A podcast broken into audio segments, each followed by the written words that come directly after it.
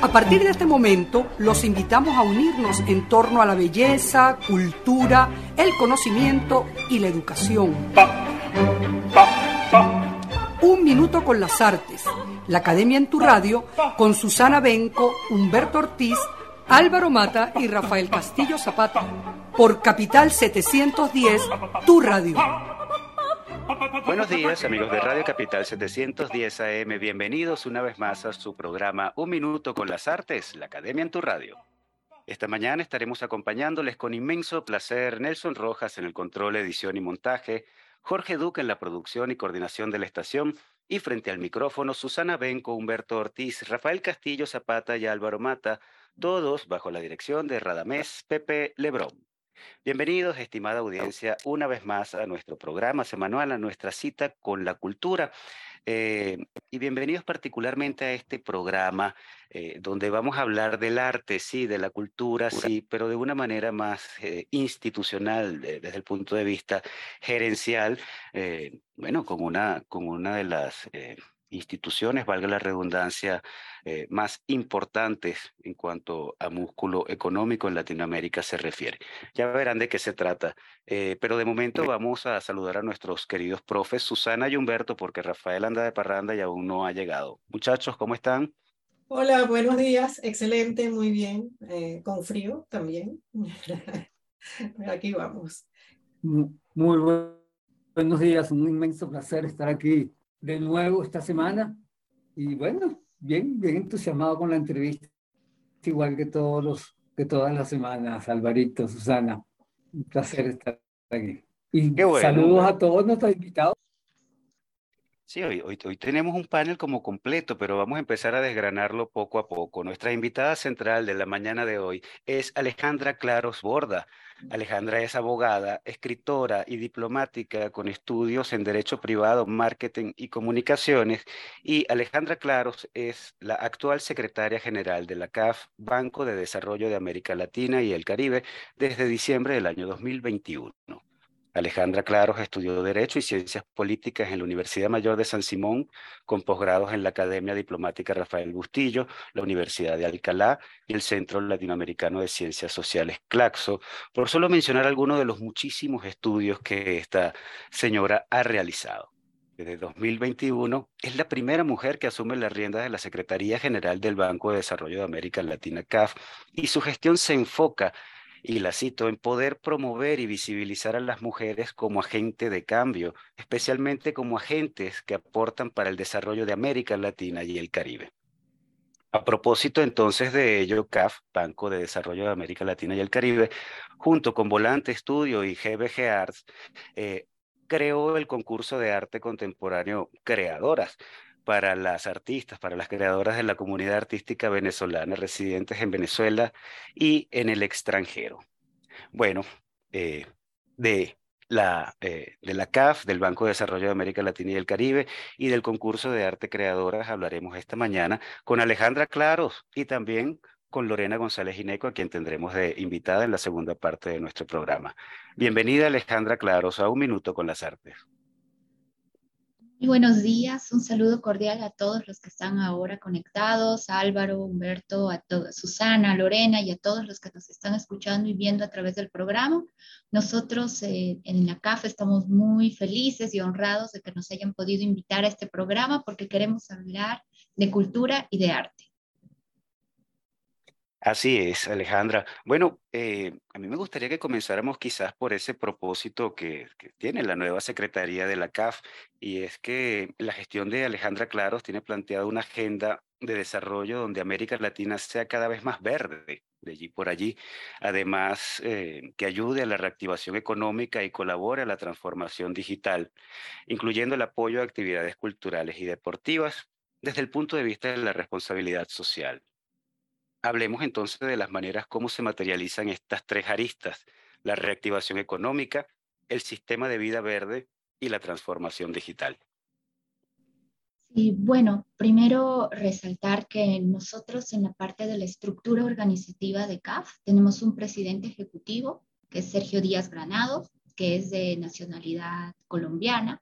Tenemos cuatro vicepresidentes y la Secretaría General, que es, una, es la relación directa con los socios del banco. ¿Quiénes son los socios del banco? Son 20 países de América Latina y el Caribe, eh, sumando también a Portugal y España.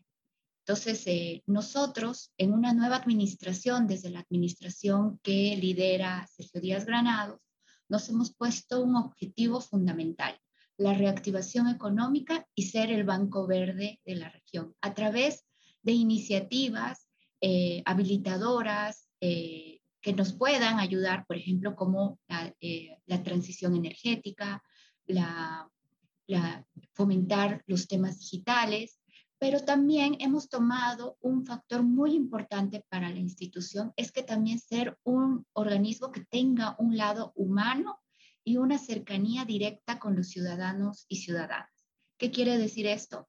Que nuestros grandes clientes son los países, son los estados, son los gobiernos, pero nosotros queremos acercarnos a las necesidades también de la población después de la experiencia que tuvimos en el COVID-19. ¿Qué fue lo que salvó a, a las personas dentro de ese encierro que tuvimos durante mucho tiempo fue el arte y la cultura.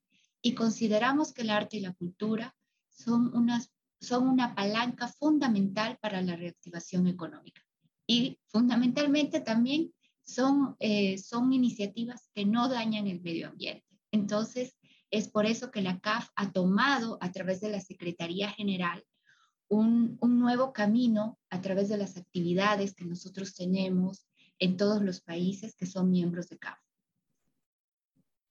Sí, e, e, es importante porque después de la, de la pandemia, bueno, el panorama cambió totalmente y, lo mencionas, ¿no?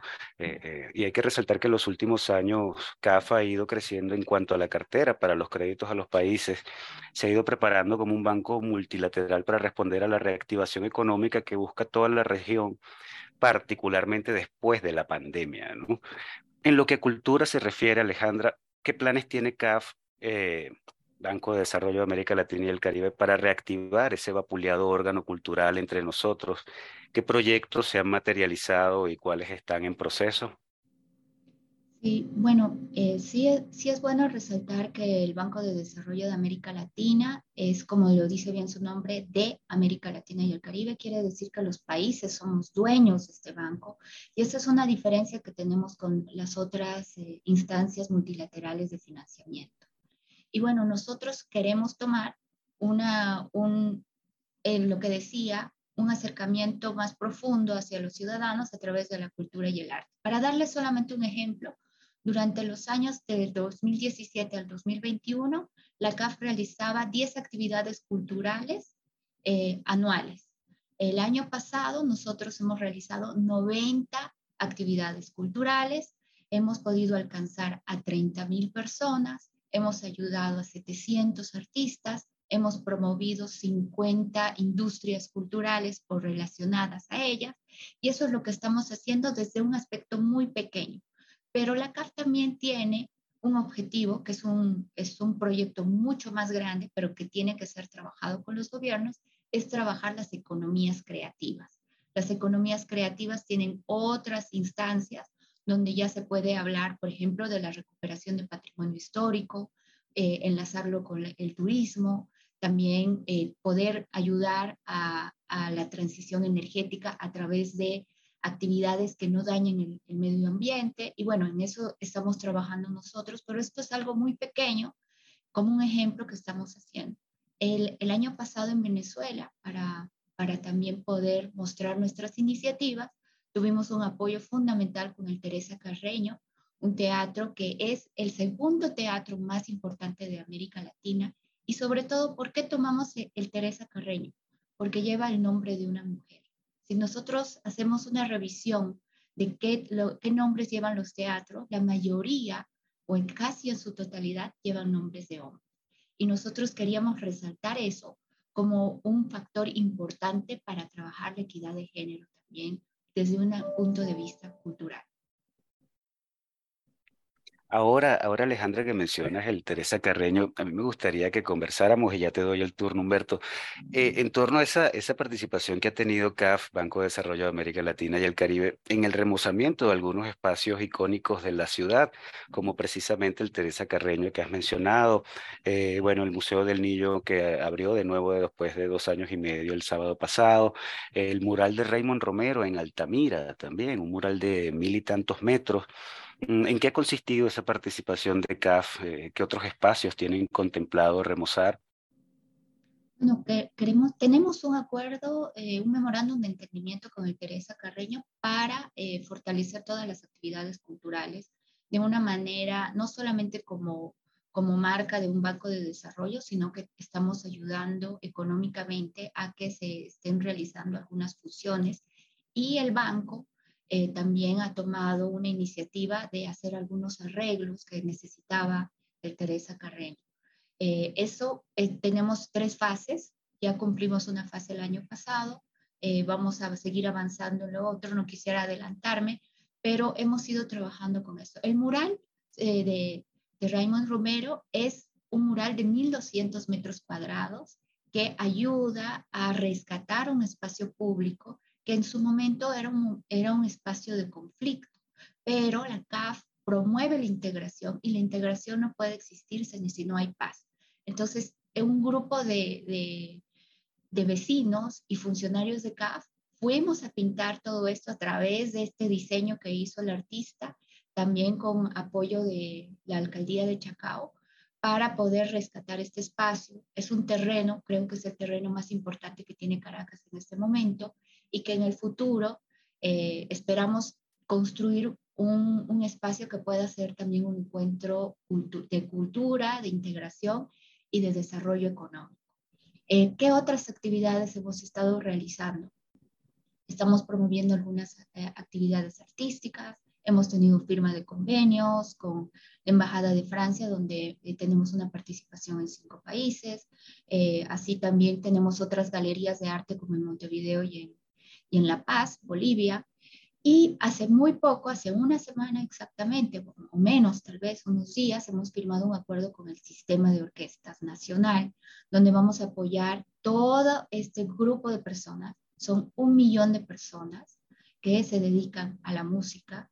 Eh, son 540 grupos que están eh, dispersos en todo el territorio de Venezuela y además que nos vamos a sumar en la iniciativa de ver cómo podemos lograr que el coro más grande del mundo registrado en Guinness Record sea también una, eh, una iniciativa de Venezuela. Entonces, eh, bueno, en eso estamos encaminados, pero además tenemos una serie de actividades culturales y, es, y lo que vamos a hablar más adelante, lo que va a ser el concurso Creadoras.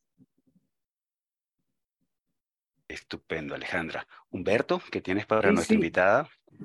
No, yo, yo quería solamente comentar eh, que, bueno, es inmenso todo este trabajo que nos estás, que nos, todos estos proyectos que nos estás eh, eh, ofreciendo, será la palabra, que la CAF le ofrece al país o, los intentos que están haciendo por, por hacer Ahora, mi pregunta como, como concreta, primero esto necesita una organización inmensa debe tener una cantidad de gente organizando secretarios para poder meterse a todo eso, poder llevar a cabo todo ese tipo de cosas. Ahora, el, eh, me, me, me, entra la pregunta de cómo participa un artista en particular en esos proyectos. Bueno, en el concurso de, de mujeres que yo entiendo, por ejemplo, si yo tengo un grupo de teatro y y, el teatro que necesita tantas cosas, cómo participa alguien, cómo entra uno en los listados de las cosas que ustedes hacen o, o en los ambientes que ustedes hacen, o los artistas, cómo entran ahí,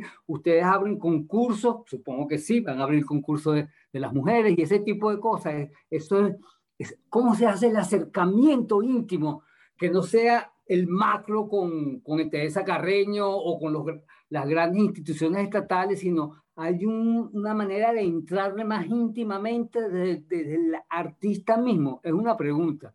Quiero saber cómo, cómo, cómo se maneja, cómo se puede manejar eso.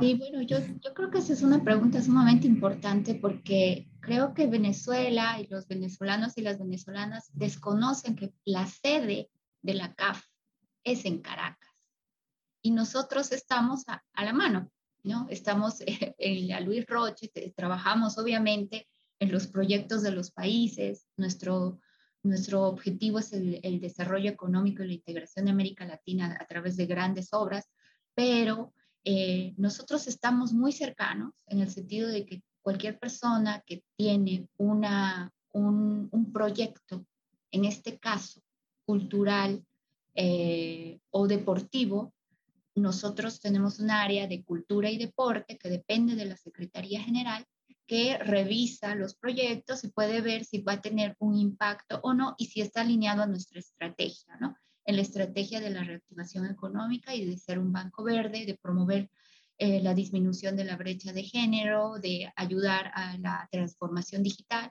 Bueno, cuando tienen estos elementos, nosotros nos ponemos en contacto. Les cuento el caso del mural. El mural nos pidió una, una, una audiencia, un grupo de, de, vecinos de del edificio de Palos Grandes, y nos dijeron que tenían un proyecto para nuestro terreno.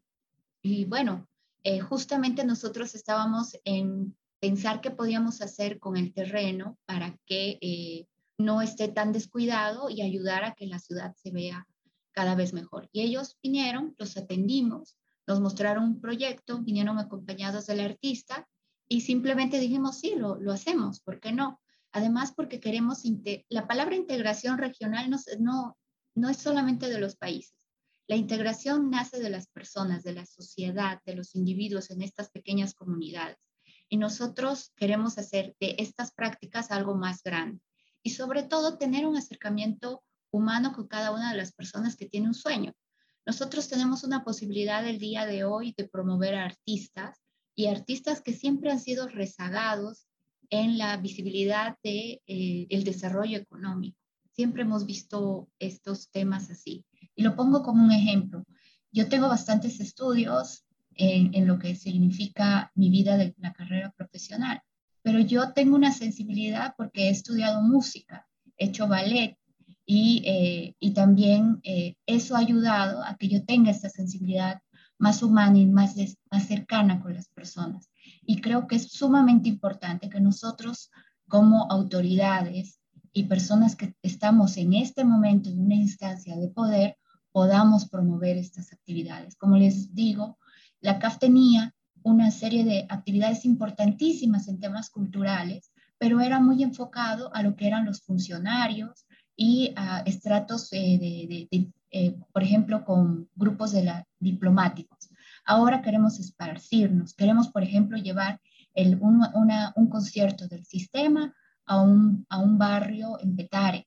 Queremos que los niños de Petare puedan acercarse al Teresa Carreño y hacer una, una presentación gratuita. Queremos promover cine latinoamericano. Queremos marcar la identidad de América Latina y por eso nos hemos puesto un trabajo sumamente importante que es ser los voceros de la identidad latino-caribeña.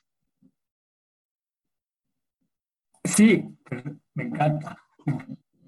Ahora, me entra otra pregunta. Yo trabajo mucho pues, precisamente, incluso con, con un diplomado que hago con Lorena, que es diplomado, la identidad latinoamericana, que es un gran tema el gran tema, el problema de determinar exactamente cómo, qué es lo latinoamericano que se, se convierte en una cosa teórica fuertemente y, y, no tan fácil de manejar. Pero bueno, me parece muy rico eso, que la apertura a esa posibilidad, porque también creo que justamente los latinoamericanos lo que vamos siendo, lo que vamos siendo y lo que vamos haciendo, que creo que ese proyecto eh, entra como espacio por ahí, que somos latinoamericanos por definición, lo que estamos siendo mientras estamos viviendo. creo que, que, que, que eso, el, el, proyecto entraría, entra por ahí, me parece a mí, porque ¿qué somos exactamente? Es, somos esta mezcla de cosas tan enriquecedoras que que se convierte en un gran tema ese. Lo pongo como tema para... Sí, evidentemente todo esto parte en realidad de, de, varios estudios, ¿no? En los cuales nosotros eh, vemos un análisis importante que los países o las regiones o, o, los grupos sociales no pueden desarrollarse si no tienen una identidad marcada. Y la identidad no significa que, unos, que todos seamos iguales, sino que nos reconozcamos eh, la, las, las cosas iguales que tenemos y también nuestras diferencias. En América Latina somos muy, muy diversos en la cultura, en la música, eh, en, en, la, en la comida y todo eso, todo eso es, es cultura en realidad. En realidad todo es cultura. El deporte también es cultura. Eh, entonces nosotros tenemos que empezar a trabajar algunas instancias que puedan promover, especialmente a los niños y a las niñas, a conocer quiénes somos eh, realmente. Y una forma fácil de hacerlo es a través de arte, la música, el deporte y que ellos puedan tener una identificación. Imagínense lo que ha movido, por ejemplo, el, el mundial. El mundial ha, nos ha puesto a todos los latinoamericanos a apoyar a Argentina. ¿Por qué? Porque representaban a nuestra región. Y es lo mismo, por ejemplo, en el momento cuando tienes un sistema de orquestas que gana el, el reconocimiento o el récord Guinness, y es, una, y es un sistema de orquesta que ha sido y ha, ha, nacido y ha sido creado en Venezuela y que, y que tiene alianza con 70 países. Y nosotros muchas veces buscamos instancias que son eh, externas para poder eh, crear este apoyo, cuando el apoyo lo tenemos acá, en nuestra región. Eh, no significa necesariamente en Venezuela, sino en América Latina y el Caribe. Entonces yo creo que es una forma de empezar a hablar de estos temas y que nosotros podamos motivar a que nuestros niños y niñas también reconozcan lo que es nuestro arte y nuestra cultura sin que estén alejados también de la realidad. Entonces, bueno, nosotros estamos felices de poder promover esto. Bueno, Alejandra, amigos oyentes, ya que estamos hablando de lo rico y enriquecedor latinoamericano, vamos a hacer nuestra pausa musical de la mañana de hoy y vamos a escuchar este temazo de Marc Anthony, Flor Pálida. Eh, luego compromisos comerciales de la emisora y ya regresamos con Alejandra Claros y Lorena González.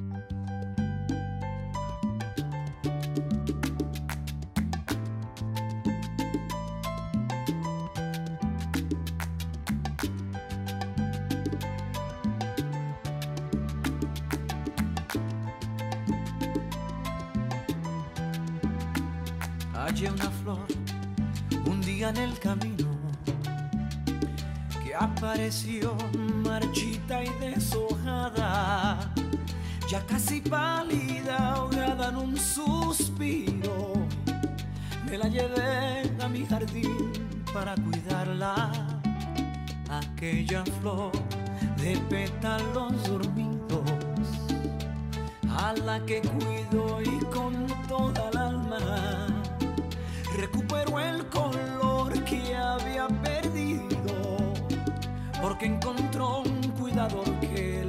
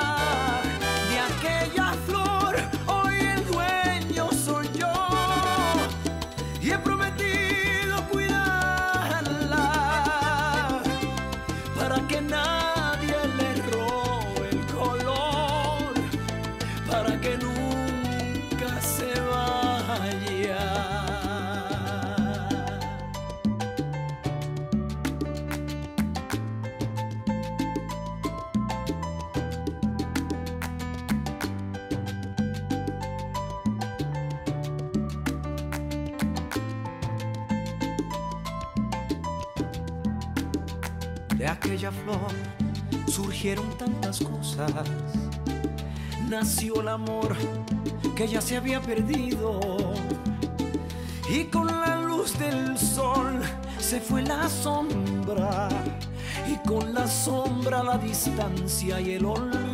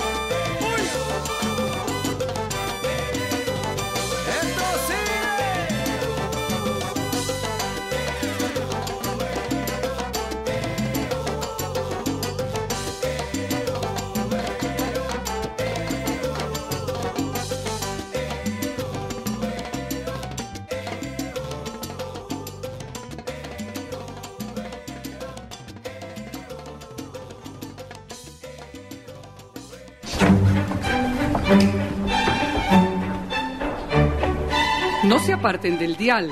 Ya regresamos en Un Minuto con las Artes.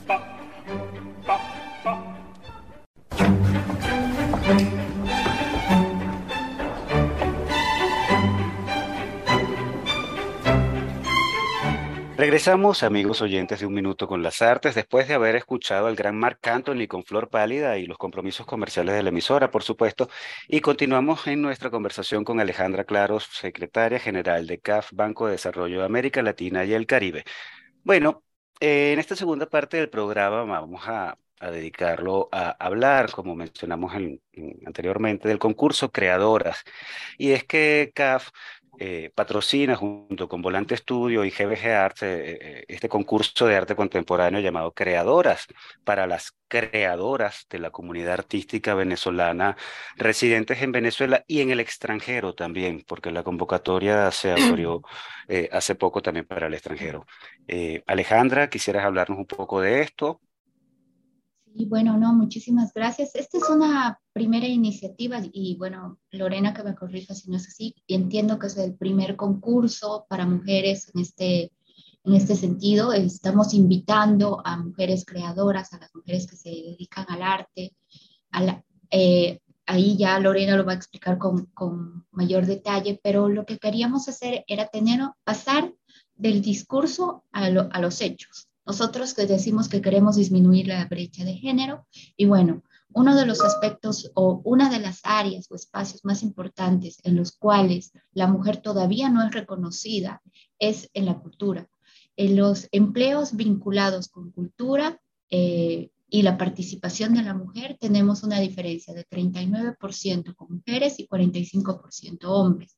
Las obras de arte de los hombres todavía están siendo, eh, tienen un mayor valor eh, económico en las, en las distintas, eh, en los distintos medios y, los, y las obras de las mujeres tienen un valor todavía mucho menor y son menos consideradas. Entonces queremos ver cómo podemos pasar a, a, a, lograr que las mujeres tengan un espacio en las cuales las podamos reconocer. Entonces la CAF tiene esta iniciativa de apoyar este primer concurso, que también, eh, como lo decía Humberto hace un, un, momento, fue un grupo de mujeres, artistas que se nos acercaron y nos propusieron este proyecto. Y nosotros dijimos, sí, ¿por qué no lo vamos a hacer? Eh, es una es también una forma de decirnos entre nosotras, entre mujeres, que nos apoyamos y que eh, valoramos las iniciativas que tenemos. Sí, eh, no sé si Lorena quiere hablar un poco acerca del, del, concurso, pero si me permiten, antes de darle la palabra a Lorena, que va a hablar específicamente del concurso, sí. quería señalar dos aspectos que me parecen interesantes a propósito de la intervención de, de nuestra invitada Alejandra Claro, ¿verdad? Que es el, la orientación que tiene la CAF en relación con eh, bueno, la ayuda o la colaboración con el desarrollo de la cultura, que, bueno, eh, digamos, ahí en primer lugar, eh, explorar zonas de la escultura latinoamericana que parecen rezagadas, pero yo me pregunto actualmente qué tan rezagadas están las mujeres en el campo cultural latinoamericano y eso me gustaría que lo explicaran ustedes, porque uno siente que ya se ha convertido un poco en un tópico cultural global la idea de que la mujer es discriminada, probablemente lo es, sí, lo sigue siendo, pero yo creo que en el campo cultural la mujer se destaca muchísimo y no sé hasta qué punto realmente está, no es visible el trabajo de la mujer, porque creo que uno de los, um, eh, uno de los eh, propósitos de este concurso es visibilizar a la mujer creadora, quizás en algunas zonas de la creación cultural, porque ustedes han ampliado el campo, el rango de lo que se considera creación cultural a, lo que llaman también arte utilitario, que me parece muy importante.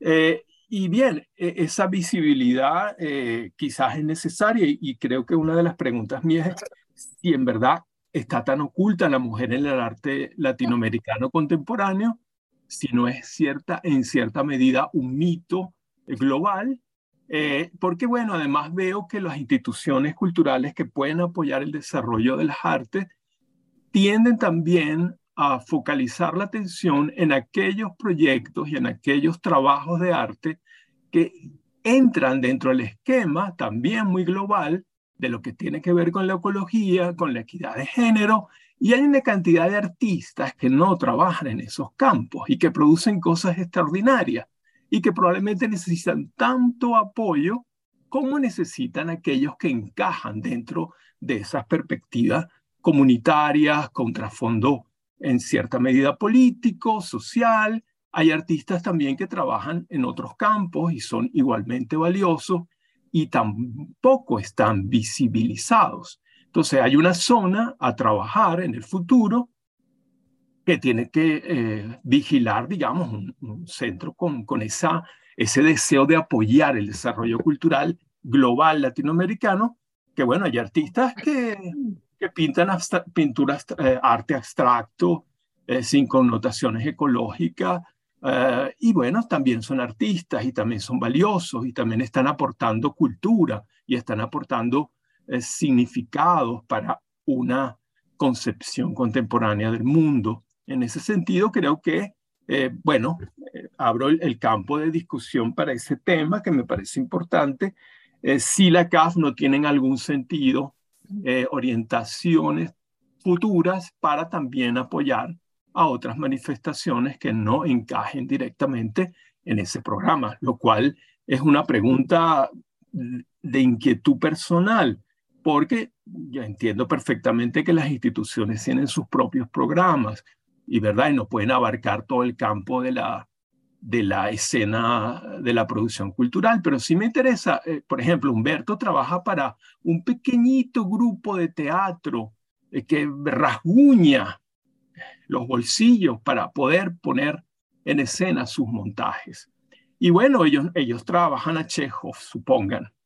Eso no encaja dentro de los panoramas de lo latinoamericano, pero esa, ese nicho de trabajo cultural de un pequeño grupo de teatro en una barriada, así represente a, qué sé yo, una obra de Cabruja, eh, una farsa, eh, una comedia de, de Calderón, de la Barca o lo que sea, ¿verdad? Está haciendo también cultura y esa zona no es visible. Y quizás esos pequeños grupos necesitan tanto apoyo como otros artistas. Entonces, ¿cómo enfocaría Alejandra Claros la posibilidad también de que CAF mire a esos otros márgenes, porque los únicos márgenes no son los de la mujer. Digamos, la mujer yo no creo que esté marginada para nada. Mira, aquí están todas ustedes. Son dueñas del poder cultural contemporáneo, una directora de cultura, la secretaria general de la CAF es una mujer. La señora que dirige todo el concurso es una mujer mi alumna queridísima, una mujer súper inteligente, súper capaz y que, bueno, está ahí porque tiene una cantidad de, de trabajo detrás de sí en su experiencia como, como directora y como coordinadora de un diplomado y como curadora y como directora de tesis, etcétera, etcétera. Eh, eh, bueno, y aquí veo en la pantallita personalidades como Valentina Ochoa, son todas mujeres, eh, Susana Benco, es decir, las mujeres están súper visibles, son dueñas de espacios de poder importantísimos. Aquí estamos tres hombres contra este poco de mujeres poderosas. Miren, Humberto es un mínimo actor de teatro sin real en los bolsillos. Yo soy un poeta que rasguña para comer. Y Álvaro Mata tiene que hacer este programa para poder sobrevivir. Y miren ustedes dónde están colocadas. Entonces, ¿cuál es el rollo real de esa discriminación de la mujer, de esa invisibilidad de la mujer? Cuando yo las veo muchísimo, se ven más que nosotros. ahí, les dejo, ese rollo. Sí, bueno, yo, yo quisiera reaccionar a, Yo creo que la reflexión es muy válida y es, es válida eh, porque en realidad el feminismo no es un hecho en donde las mujeres tenemos que acaparar más espacios o menos. En realidad es la igualdad de oportunidades entre hombres y mujeres, sin distinción. ¿no? Eh, hay una corriente que también eh, identifica de que a veces estas actividades o estas iniciativas donde las mujeres quieren verse más visibilizadas, es para disminuir la participación de los hombres, pero solamente para partir de un ejemplo que tú lo pusiste como el mío. Eh, como hoy unas, estamos sentados frente a una secretaria general de la CAF. Tuvieron que pasar 54 años en el banco para que haya una secretaria general mujer en, en esta instancia. Antes la alta directiva de CAF, el, el 60-70% eran hombres. Y en este lugar, que en realidad no tiene una connotación de trabajo eh, específicamente en lo cultural, sino que la Secretaría General maneja la relación política de la institución con los países, era más difícil poder encontrar una mujer en un puesto como este. Yo creo que independientemente, porque puede ser una, una conversación como un poco más profunda, eh, que es una reivindicación, pero nosotros en la CAF, y personalmente no lo digo, no voy a, esta declaración no, no es eh, institucional, sino personal. Algo que en lo que yo no estoy de acuerdo es que a las mujeres nos pongan a hablar sobre temas de mujeres, ¿no? Solamente como el tema de la mujer, la violencia contra la mujer, la discriminación, la, eh, no. Las mujeres tenemos la capacidad de hablar absolutamente de todo eh, de economía, de ciencia, de tecnología, de arte, de cultura, de poesía, de música, de deporte, de fútbol, de básquet. Y, lo, y ¿por qué nació este proyecto? ¿no? ¿Por qué nació? Porque en realidad vino un grupo de mujeres que, no, que nos hizo, eh, nos contó esta misma historia que tú nos estás diciendo, que estaban rascando varios espacios o varios bolsillos para ver cómo podían mostrar su arte y cómo podían incentivar a otro grupo de mujeres. Ese fue uno de los proyectos. Al mismo tiempo, nosotros apoyamos a distintas actividades culturales que no, tienen que ser específicamente de mujeres. Estamos apoyando, por ejemplo, el sistema de orquestas que tiene un 50% de, de, participación de hombres y tal vez un 50% de mujeres, o más o menos. Eh, e iniciativas que también son de, artistas varones. Y ahora, ¿cómo ingresa la CAF a promover eh, actividades que no sean latinoamericanas?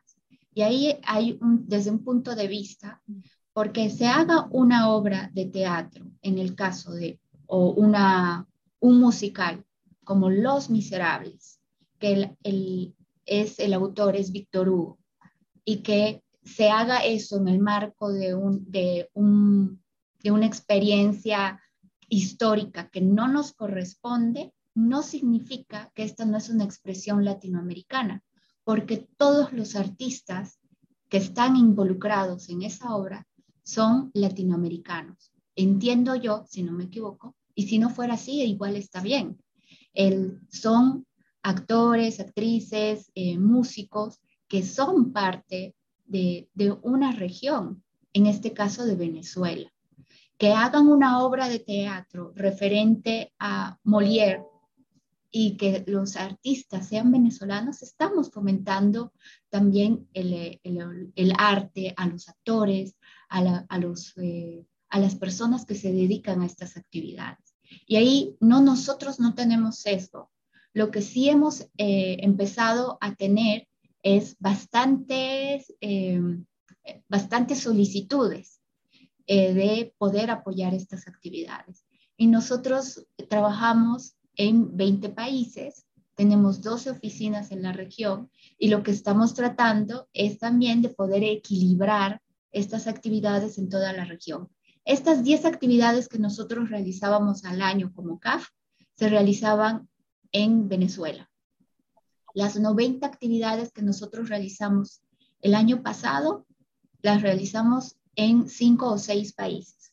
Diversificamos y también dimos la oportunidad a artistas, hombres y mujeres, de que vayan a, distintos espacios a, demostrar lo, lo, que ellos tienen, lo que más aman en su vida, que es el arte y la cultura. Entonces, ahí nosotros no tenemos sesgo, no tenemos sesgo respecto a las obras que se puedan presentar, pero en este caso, el concurso no tiene, no tiene ese objetivo. El objetivo en realidad, y tú bien tú lo dijiste, es dividir la categoría en arte y en arte utilitario, porque las mujeres están muy incorporadas en lo que es el arte utilitario, la artesanía, en el diseño, y todavía eso no es reconocido en algunos espacios como arte puro, sino que es más algo mm, de, como algo más doméstico, no sé cómo se podría decir, pero en este caso son artistas y también queremos resaltar eso, visibilizar a un, a un grupo de personas marginadas o vulnerables no significa que nosotros vamos a dejar de ver la realidad de las otras personas.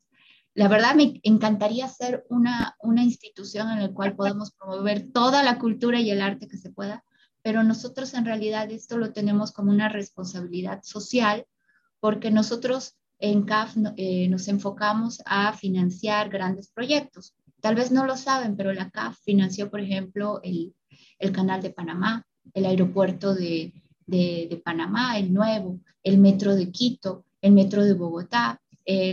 o sea, tenemos muchas cosas que nosotros ayudamos sin distinción y sin, eh, y sin dividir entre hombres y mujeres. Ese metro, ese aeropuerto, sirve a todas las personas, a los ciudadanos en general.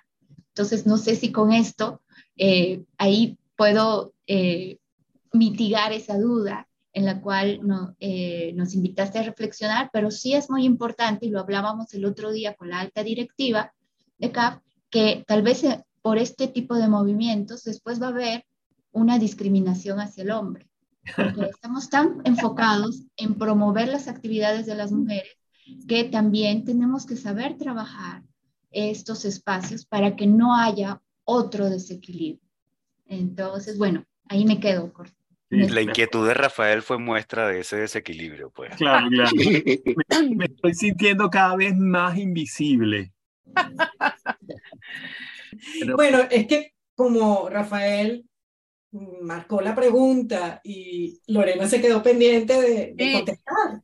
Exacto, sí. No, no me gustaría. Mi, comentario, pero ahí te lo... acompañar. No, me gustaría mucho acompañar además la emoción, porque fíjate, yo, em, bueno, quiero decir además que, que esa iniciativa, esta iniciativa también parte de dos grandes gestoras, ¿no? Como son Ana Volante de Volante Estudio y Gabriela Benaín de GBGAR, que se acercaron a, a, proponer ¿no? este, este concurso y este proyecto en general, porque además ellas tienen la idea de que es un proyecto a largo plazo, que está comenzando con el arte contemporáneo, pero que se va a desarrollar en otros puntos de vista. ¿no? Y me invitaron a mí como, como asesora y ahora como curadora del concurso. Y creo que para mí ha sido, lo, yo adoro un proyecto en el que uno crezca, es decir, en los proyectos en que uno, aunque los lleve adelante, es capaz de aprender y de entrar en distintas perspectivas. ¿no? Hicimos un foro maravilloso en CAF el año pasado que se llamó eh, Voces por la Equidad, donde estuvimos eh, encontrándonos con grandes mujeres que han luchado y trabajado por los derechos de la mujer en, el, en Venezuela. Y ahí te das cuenta, Rafael, porque fíjate, también yo creo que es un punto de, yo creo que hay que reeducar la mirada y creo que es una, eh, reeducar la mirada en los temas de visibilidad de la mujer, de equidad de género, es algo que nos corresponde a todos, a hombres y a mujeres. Es decir, hay que renovar entre todos esos procesos de formación, participación, porque incluso pensar que, que el tema de equidad de género es un mito, es una tendencia patriarcal eterno, heteronormativa, ¿no? Es decir, incluso las mismas mujeres, hay muchas mujeres que dicen, ay, pero eso no es necesario, si las mujeres todas están por ahí, así como tú dijiste, pero los datos reales que además conseguimos en la investigación y que muchas de estas mujeres que participaron en el foro de Voces por la Equidad dieron como resultado son terribles, ¿no? Es decir, del 100% de las exposiciones que se hacen en el mundo, el 80% son de hombres y el 20% son de mujeres. Todas las mujeres artistas, las obras de mujeres artistas, sus presencias en colecciones de arte en los grandes museos y en colecciones privadas son unos porcentajes infinitamente menores. Tal vez no ves mucho porque estamos peleando por ser vistas, ¿no? O tratando siempre de retomar eso, ¿no? Y uno, y para mí misma, como, como curadora de arte, yo comentaba, bueno, en casi todas mis exposiciones y mis exposiciones colectivas, y Susana sabe eh, que, me conoce, siempre habían eh, eh, equidad entre los hombres que participaban y las mujeres, pero no era algo que yo me proponía personalmente, pero las artistas me decían, claro, Lorena, lo que pasa es que tu mirada está abierta y uno se siente más cómoda y le debe pasar a Susana con artistas mujeres. Las artistas mujeres se sienten más cómodas, menos amenazadas de mostrar su portafolio, mostrar su proceso de trabajo. ¿Y de qué te habla la educación y la formación? Es que eso entra en el horizonte de mi mirada, que no entra en el horizonte de la mirada de otros curadores hombres, tal vez, ¿no? Entonces, por eso es que hay que ampliar, yo creo, suena un poco cursi, pero hay que ampliar ese horizonte, es decir, abrir esas constelaciones, revisar las historiografías. Y yo creo que el concurso de arte contemporáneo creadora está apostando a eso. Hicimos esos foros maravillosos donde invitamos a todas esas personas, a todos esos investigadores, a todos esos colegas, a hablar de mujeres pioneras. Y ayer mismo Constanza de Rogati estaba hablando bueno, de que, que, no existía formación en Venezuela para mujeres pintoras, no podían ir a la academia, no lo tenían permitido, sino hasta los años 40. Y estudiaban escondidas en sus estudios y iban los profesores a darles clases particulares. Y por eso esas mujeres pioneras son muy disruptivas, porque tuvieron que ir no solamente contra prejuicios sociales, sino contra toda una eh, generación de artistas estabilizados en las grandes academias, porque en la Gran Academia de Bellas Artes no, había, no podían estudiar las mujeres artistas.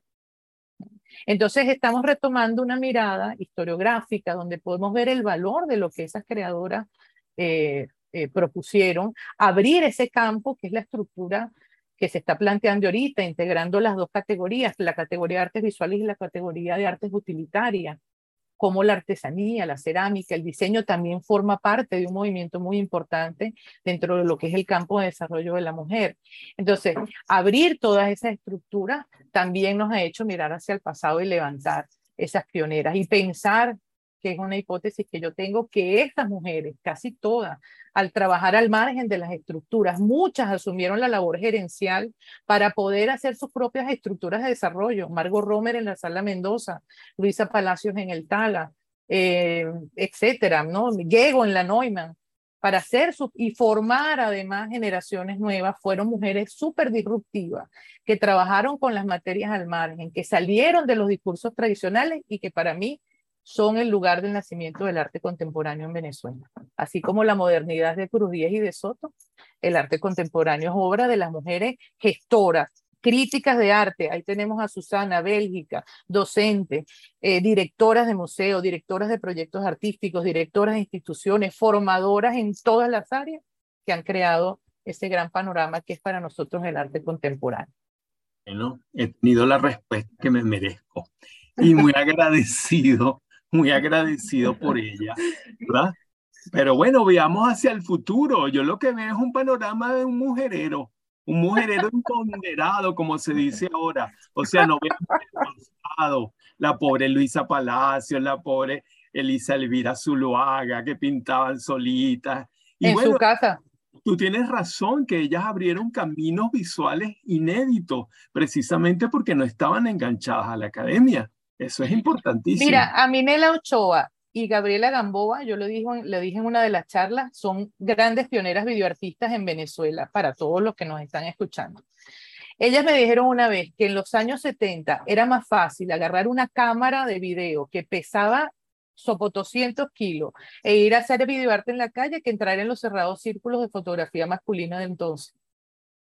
Y por eso, y por eso se convirtieron en videoartistas. Entonces, bueno, lo que estamos analizando es cómo, cómo las circunstancias se tejen, ¿no? Y cómo, y si tú piensas, y, Susana de repente podría hablar algo al respecto, ¿no? La gestión cultural en el país, Susana, cómo estuvo eh, siempre muy representada por mujeres y cómo también toda la herencia, yo creo que los años 90 y la contemporaneidad, el desarrollo de, temas como el valor de la artesanía, el valor de, del diseño gráfico, el valor de la mistura de tendencias, tiene que ver mucho con la influencia de todas esas mujeres pioneras que, que fueron adelante a romper las estructuras y que después se convirtieron en las docentes, las gestoras, las directoras, las programadoras de muchas partes de la cultura del país, ¿no?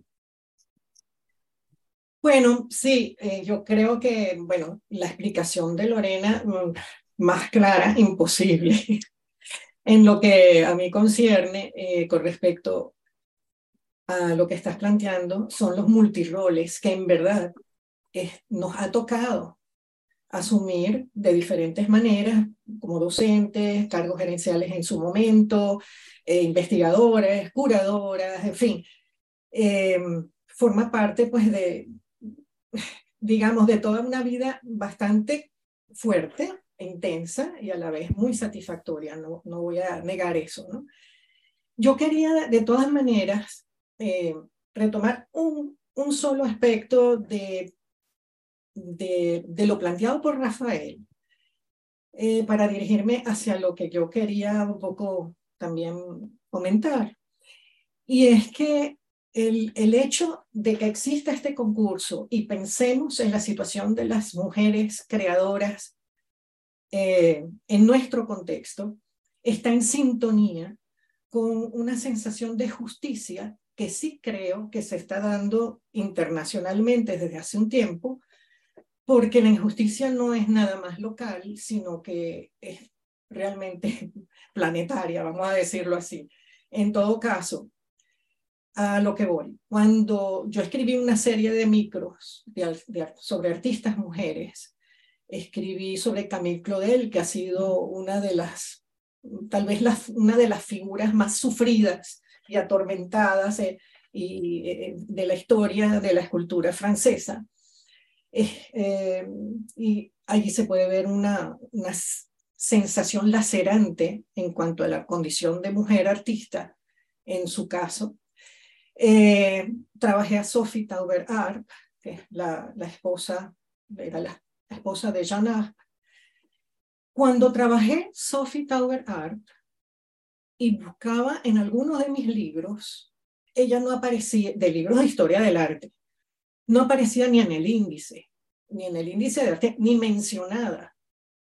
Algo gravísimo de una mujer que era arquitecto, diseñadora, pintora, de las eh, fundadoras de la abstracción eh, en, épocas de vanguardia, además tal vez de las primeras que ha hecho eh, eh, instalaciones e intervenciones en grandes espacios, pero entonces el crédito se lo daban a Theo van Desburg como la cabeza de un trabajo colectivo que hicieron y la que consiguió el contrato fue ella.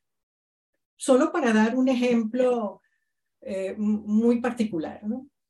Pero lo interesante es que desde hace dos o tres años yo estoy viendo que los grandes museos están retomando a Sophie Tarver Arp, a Sonia Delaunay, a Hilma Haf Klint, a Tamara de Lempica, eh, bueno, y así tantas otras, Dora Mar, eh, y se han hecho exposiciones en el, en el Prado, que ha sacado su colección de artistas mujeres y están haciendo van a hacer un simposio al respecto.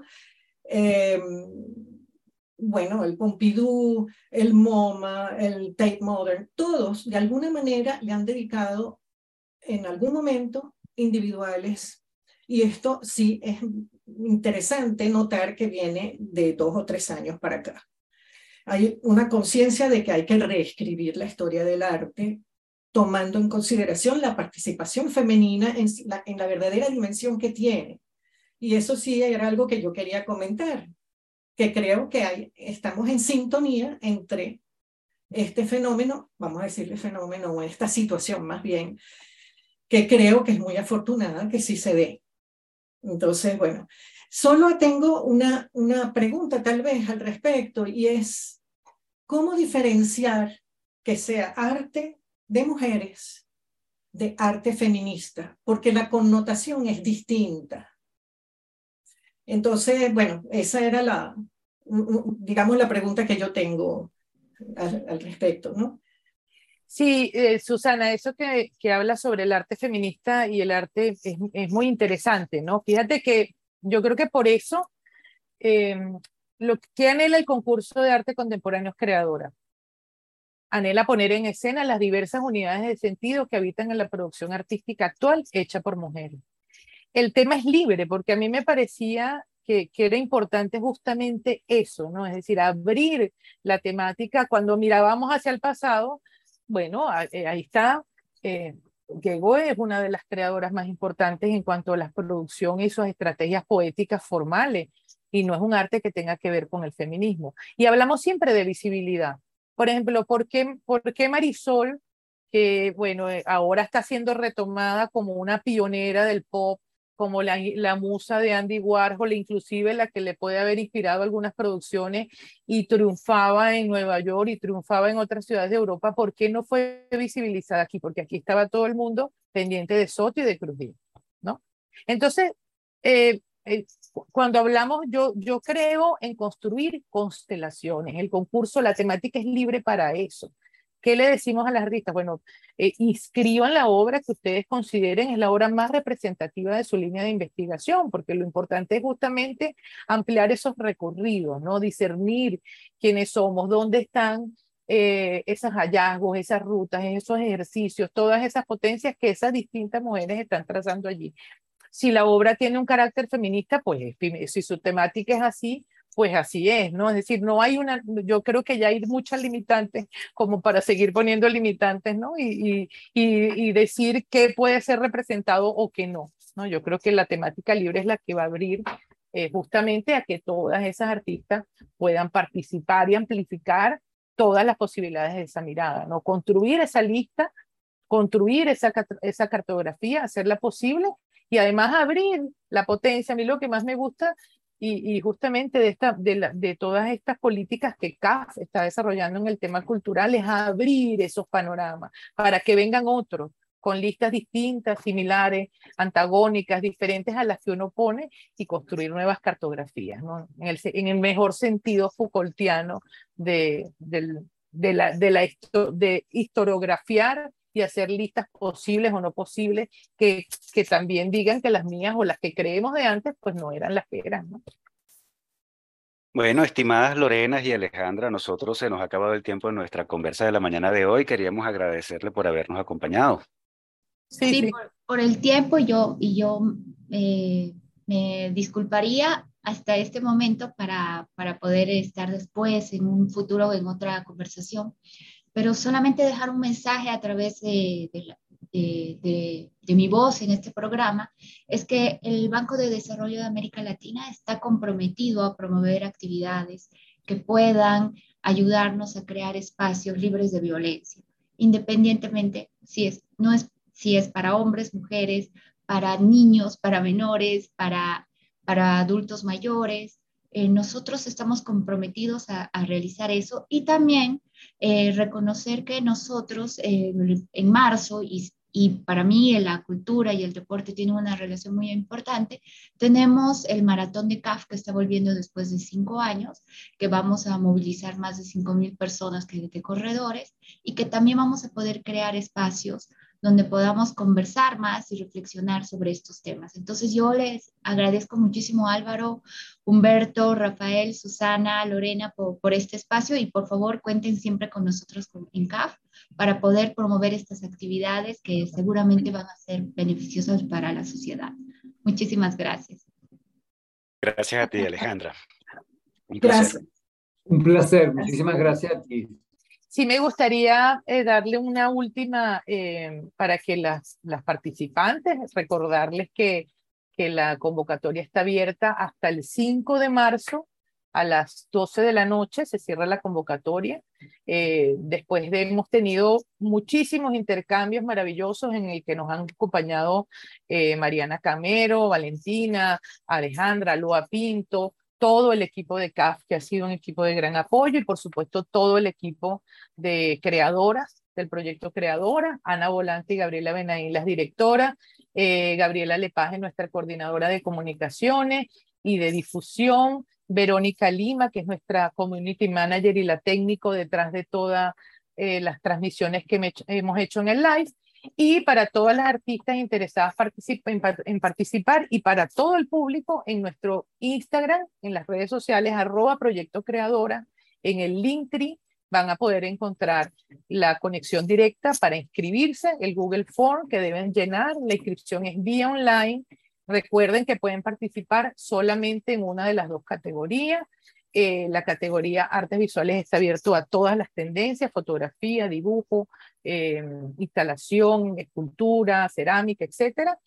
Eh, y la categoría artes utilitarias a diseño, cerámica y artesanía. La fecha límite es el 5 de marzo, las esperamos y bueno, espero que nos, nos ayuden a construir este lugar y que este sea el inicio de muchas otras eh, concursos, de muchas otras historiografías, de muchas otras revisiones y de muchas otras propuestas por venir en la equidad de género y en otros temas pendientes dentro de nuestra sociedad. Bueno, excelente. Yo solo quisiera hacerte una pregunta adicional. Claro. Para, esos eventos que ya ustedes han realizado, esos encuentros, ¿hay manera de verlos eh, después? Sí, bueno, están, fíjate, el, el de mm, el primero que hicimos está, ese fue una grabación de Zoom que está por ser montada pues, desde la Hacienda La Trinidad. También agradecer a toda esa gente, la Hacienda La Trinidad, la Sala TAC, eh, la Galería de Museo que se portaron ayer maravillosamente, Ana Pina y Zoraide, que son, bueno, unas grandes otras grandes gestoras del arte eh, venezolano internacional en el país, a todos los ponentes, a todas las personas que colaboraron. En el Instagram del proyecto Creadoras están los Instagram Live ya montados. Del segundo, el que tuvimos en la sala TAC, que fue eh, sobre fotografía, videoarte eh, y fotolibro. Y está montado el que hicimos ayer, que hablaba de los cuerpos contemporáneos en torno a la exposición de Serendipia, es decir, de los grupos femeninos que tenía José Luis García en su muestra. Y creo que prontamente vamos a lanzar el, de, el primero que estamos esperando la grabación de Zoom. Pero sí se pueden ver, eh, sigan arroba Proyecto Creadoras en el Instagram y siempre vamos a estar dando noticias al respecto y allí pueden encontrar las conexiones, los links, las publicaciones y una serie de, también de publicaciones muy interesantes que hemos hecho en torno a esas mujeres que estamos llamando pioneras. Estamos rescatando y conversando. Muy bien. Gracias por el espacio, de verdad. Esto es una maravilla siempre estar en un minuto con las artes, con estos eh, maravillosos intelectuales, dialogantes, gestores y ejecutores de la cultura venezolana y latinoamericana. Agradecemos a Alejandra Claro, secretaria general de la CAF, a Lorena González Gineco, curadora del concurso de arte contemporáneo, creadoras. Y bueno, ya nosotros para finalizar, Susana, vamos a echarle un vistazo a la agenda cultural que hay por ahí. Tenemos que el Centro de Bellas Artes Ateneo de Maracaibo y Proyecto Vitrum inauguraron recientemente la exposición colectiva Magnum Vitrum, la nobleza del vidrio. Participan 48 artistas venezolanos del arte del fuego y precisamente con esta muestra es que esta institución, el Centro de Bellas Artes Ateneo de Maracaibo, cumple 70 años y están haciendo su celebración. Bueno, es la primera propuesta mm, de Proyecto Vitrum, eh, que se trata pues de una asociación sin fines de lucro que agrupa a los artistas del vidrio. Eh, de modo que, bueno, es una exposición importante y precisamente en Maracaibo hay artistas muy destacadas en, en, en trabajando el medio del vidrio. Por otro lado, en el nuevo espacio llamado La Casa Diciente, se inauguró la muestra individual de Elena Victoria Pastor. Tal como se señala en la nota informativa, ella pone en diálogo la fotografía, el video, el performance y la instalación para mostrar su interés por la actualidad, influenciada por su trayectoria en el periodismo, el cine documental, la fotografía y sus estudios en base al arte latinoamericano. A ver, seguimos mm, con otra muestra individual, es la de Marilena Alceste en la Casa Rómulo Gallegos. La muestra se titula Aquí, allá y viceversa. Marilena pinta sobre las paletas de madera que sirven para montar las cargas que transportan los barcos. Su intención al usar este material como soporte es expresar mediante imágenes frutales la migración a Latinoamérica, procedente de Europa. Esto que viene pues desde tiempos coloniales y con eso mostrar cómo ese hecho ha marcado nuestras identidades. Por otro lado, en la librería El Buscón, en el patio central del Trasnocho Cultural, se presentará mañana el libro Quimera de Inocentes de Ruth Capriles. La presentación del mismo estará a cargo de Carolina Oteiza y de María Elena González. Y esa cita pues es a las cuatro y media de la tarde. Y eh, por último, quería señalar que el Centro de Investigaciones y Estudios Fotográficos, CIEF, ubicado en el Centro de Artes Integradas, tiene abiertas las inscripciones para cursar el diplomado en fotografía, que iniciará el 4 de marzo. El diplomado tendrá 12 semanas de duración y está avalado por la Universidad Católica Andrés Bello. Bueno, todo lo que he mencionado para tener más información, tener, eh, saber cómo enlazar, cómo registrarse, pues lo pueden ver en nuestra página web, un minuto con las artes. Estupendo, Susana. Súper completo y bueno, nosotros, amigos oyentes, de esta manera hemos llegado al final de su programa Un Minuto con las Artes, la Academia en tu Radio. Estuvimos acompañándoles en el control de estudio, edición y montaje Nelson Rojas, en la producción y coordinación de la emisora Jorge Duque, y un gusto compartir con ustedes, como siempre, Susana Benco, Humberto Ortiz, Rafael Castillo Zapata y Álvaro Mata, todos bajo la dirección de Radamés Pepe Lebrón. Invitamos a nuestra audiencia a seguirnos en Instagram a través de arroba un minuto con las artes, por nuestra plataforma web www.unminutoconlasartes.com y por nuestro canal de YouTube Un Minuto con las Artes. Suscríbanse. Nos escuchamos entonces el próximo miércoles. Y hasta aquí, un minuto con las artes. La invitación es para el próximo miércoles a las 9 de la mañana por Capital 710, tu radio.